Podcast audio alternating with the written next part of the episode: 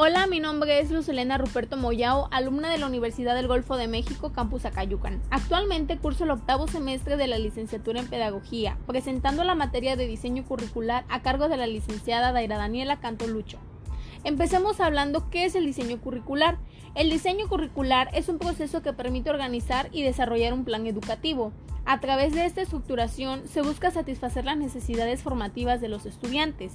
El diseño curricular se plasma en un documento que presenta la estructura del plan de educación, detallando las características y proyectando los alcances de la formación.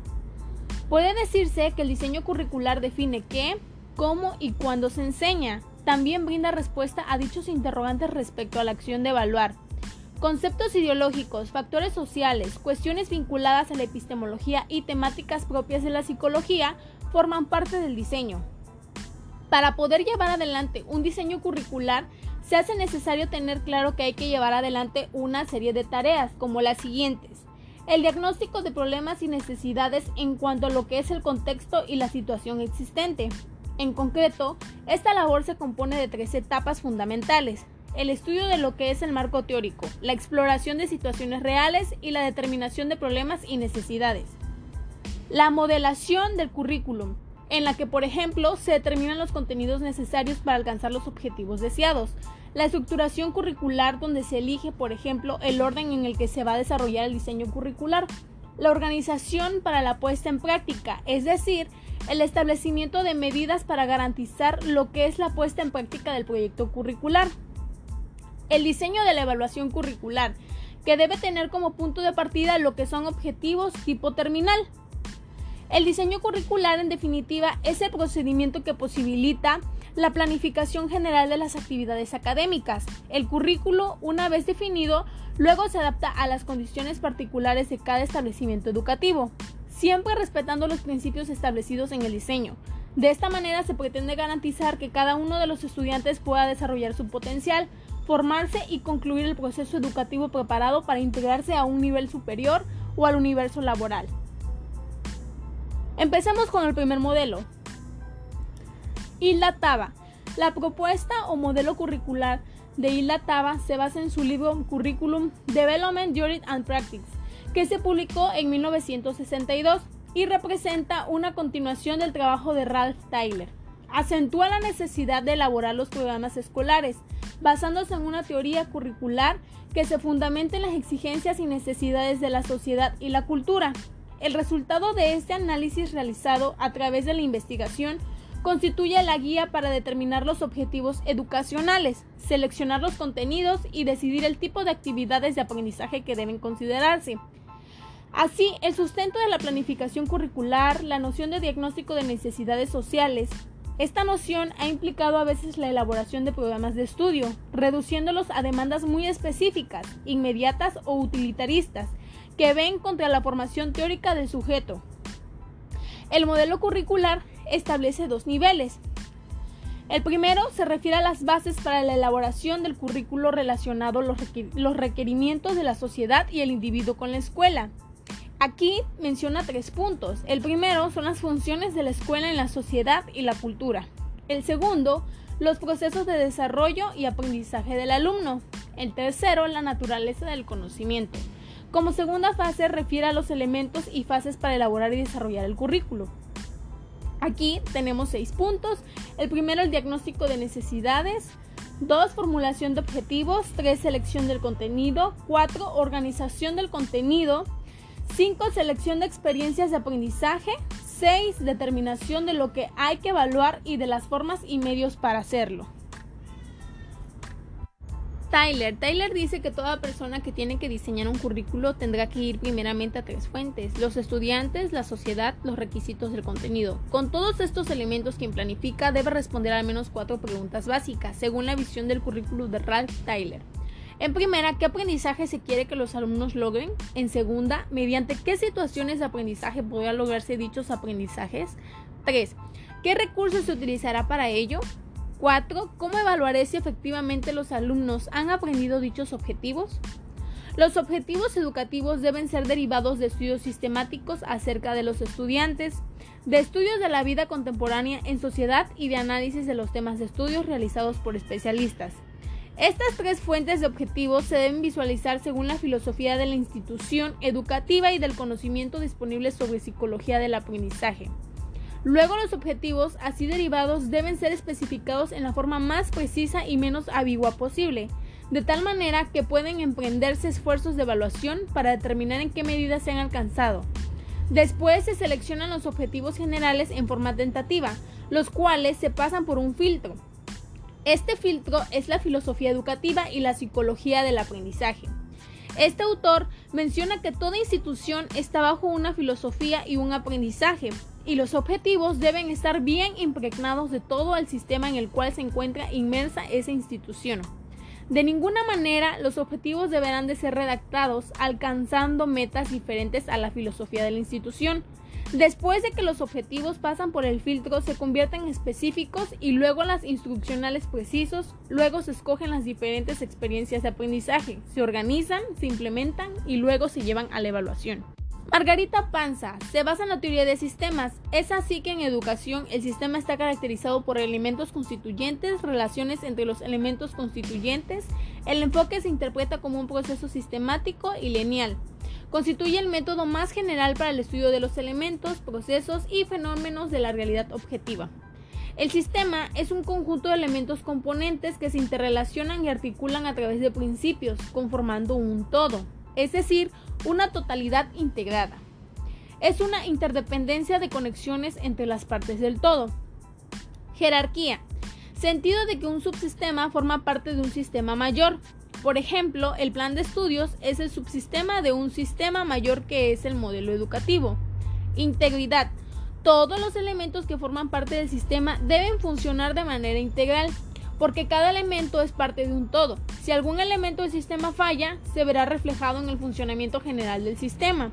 Diversidad de descripciones. Enriquece el sistema a partir de un análisis desde diferentes ángulos permitiendo mayores aportaciones de ajuste, en la medida en que se analice un problema específico desde diferentes aristas, habrá mayor diversidad de soluciones. Organización de los planes y programas. Delimitación del alcance del sistema de trabajo. Descripción de sus componentes esenciales. Determinación de su estructura y organización interna. Determinación de las relaciones entre las partes.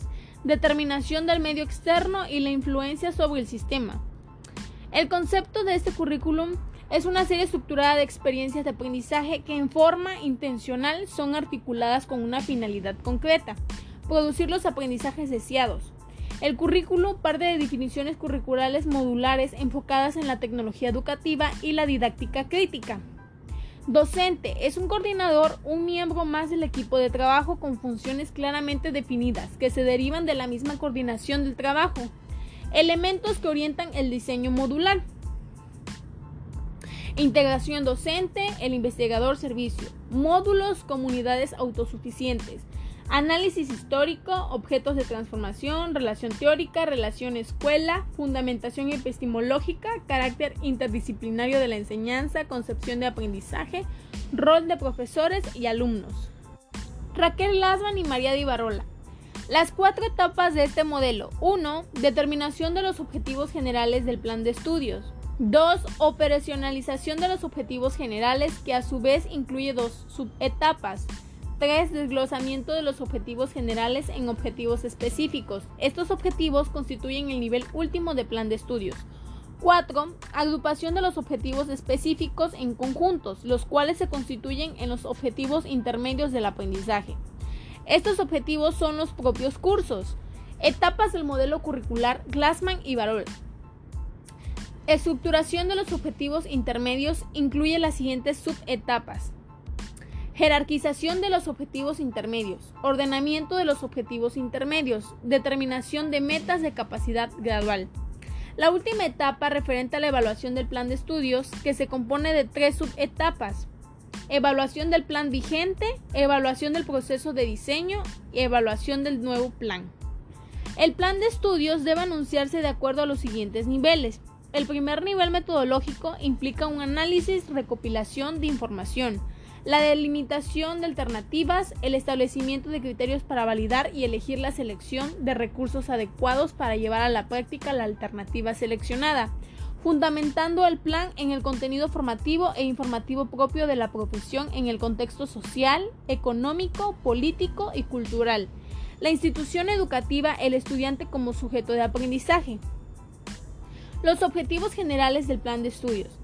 Nuestras autoras los visualizan como el conjunto de enunciados que representan los componentes más complejos y los contenidos más amplios que la institución pretende que lleguen a dominar los estudiantes.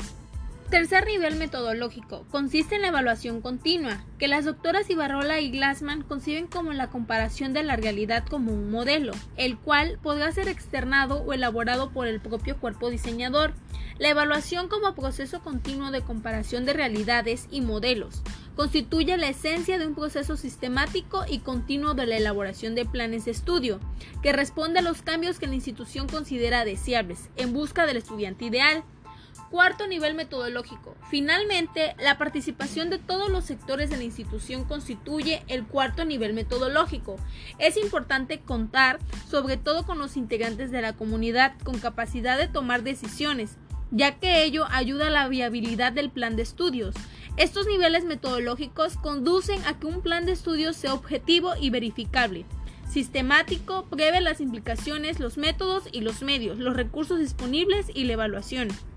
José Antonio Arnas. Este autor tiene una metodología de desarrollo curricular que se basa en cuatro etapas. En primera, la elaboración del currículum.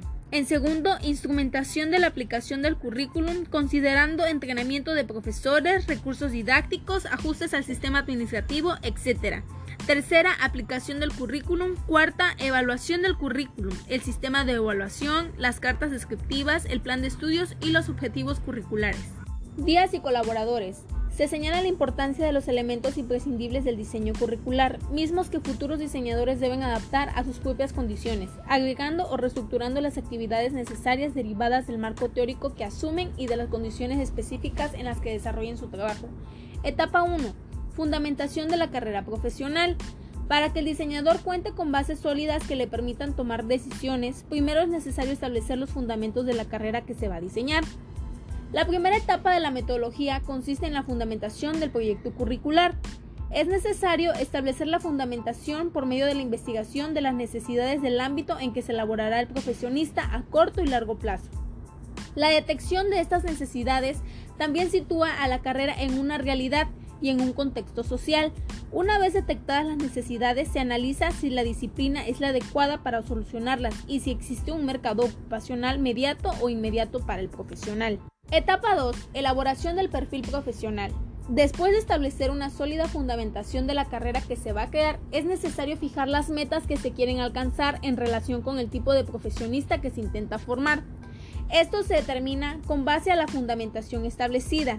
La segunda etapa de esta metodología consiste en la elaboración de un documento donde se contemplen las habilidades y conocimientos que se poseerá el profesionista al egresar la carrera. A este documento se le denomina perfil profesional. Etapa 3. Organización y estructuración curricular. El perfil profesional establecido proporciona a su vez bases para decidir la estructura y los contenidos de la carrera que se diseñará. La tercera etapa de la metodología está constituida por la organización y estructuración curricular. Con base en los rubros, conocimiento y habilidades, determina que contienen el perfil profesional. Se enumeran los conocimientos y habilidades específicos que debe adquirir el profesionista para que se logren los objetivos derivados de los rubros. Estos conocimientos y habilidades específicos se organizan en áreas de conocimientos, temas y contenidos de la disciplina con base en los criterios derivados de ella. El siguiente paso consiste en estructurar y organizar estas áreas, temas y contenidos diferentes alternativas curriculares entre los que se encuentran en el plan lineal o por asignatura, el plan modular y el plan mixto. El número y tipo de organizaciones curriculares depende, entre otros factores, y de las características de la disciplina, de la disponibilidad de recursos y de los lineamientos de la institución educativa. Por último, se selecciona la organización curricular más adecuada para los elementos contemplados. Etapa 4. Evaluación continua del currículo. El plan curricular no se considera estático, pues está basado en necesidades que pueden cambiar y en avances disciplinarios, lo cual hace necesario actualizar permanentemente el currículo de acuerdo a las necesidades imperantes y en los adelantos de la disciplina.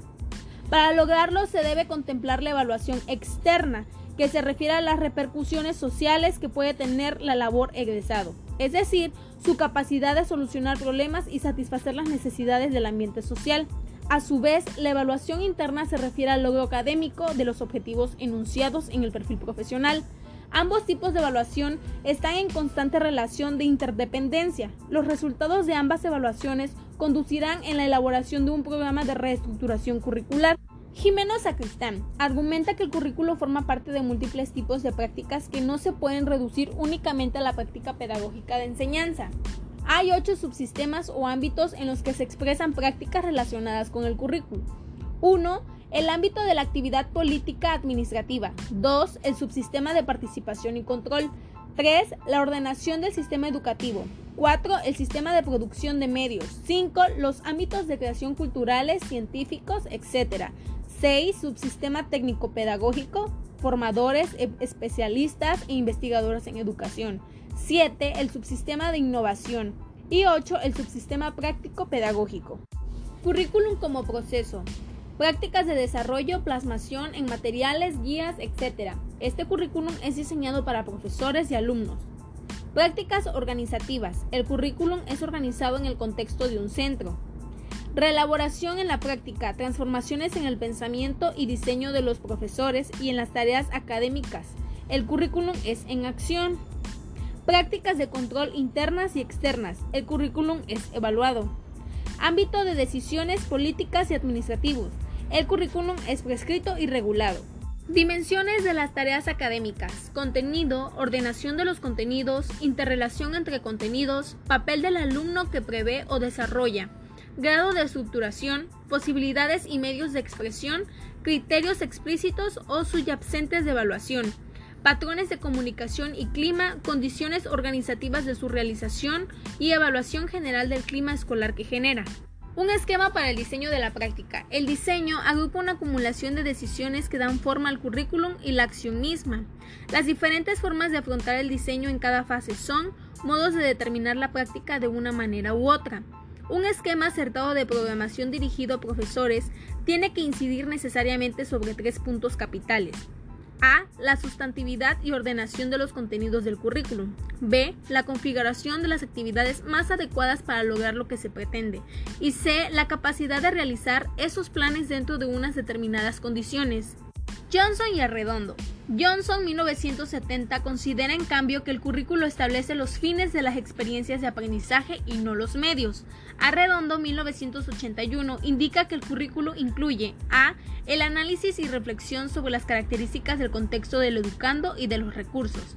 b. la definición tanto explícita como implícita de los fines y objetivos educativos y C. La especificación de los medios y los procedimientos propuestos para asignar racionalmente los recursos humanos, materiales informativos, financieros, temporales y organizativos de tal manera que se logren los fines propuestos. Como conclusión, nos damos cuenta que los modelos curriculares son por lo tanto aquellos instrumentos que buscan representar gráficamente la realidad de las fases del proceso curricular, ya que muchos de ellos nos permiten analizar, diseñar, implementar y controlar el proceso.